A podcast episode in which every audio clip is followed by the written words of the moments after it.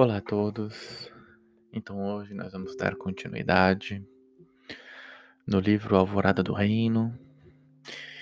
E a próxima mensagem que nós temos aqui se intitula No Serviço do Senhor.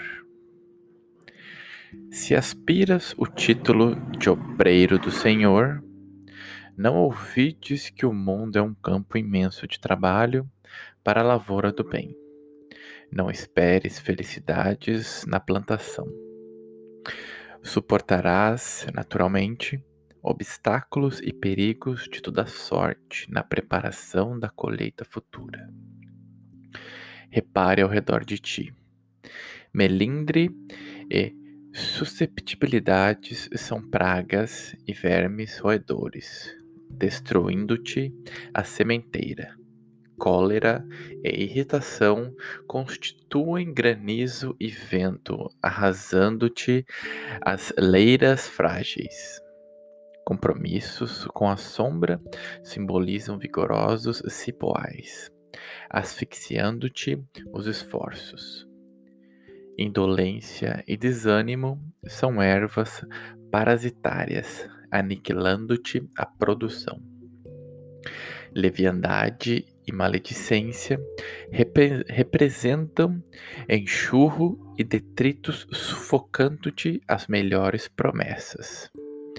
Perversidade e crítica expressam aridez e, sec e secura, capazes de arruinar-te a esperança.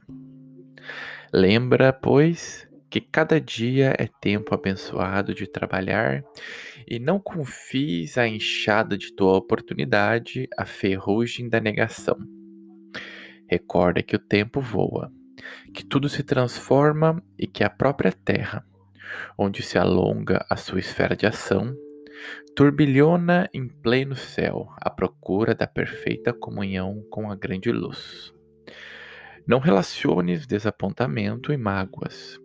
Não te percas nas pedras do caminho e nem te fixes no espinheiro, que te servem por medida a fé e a serenidade.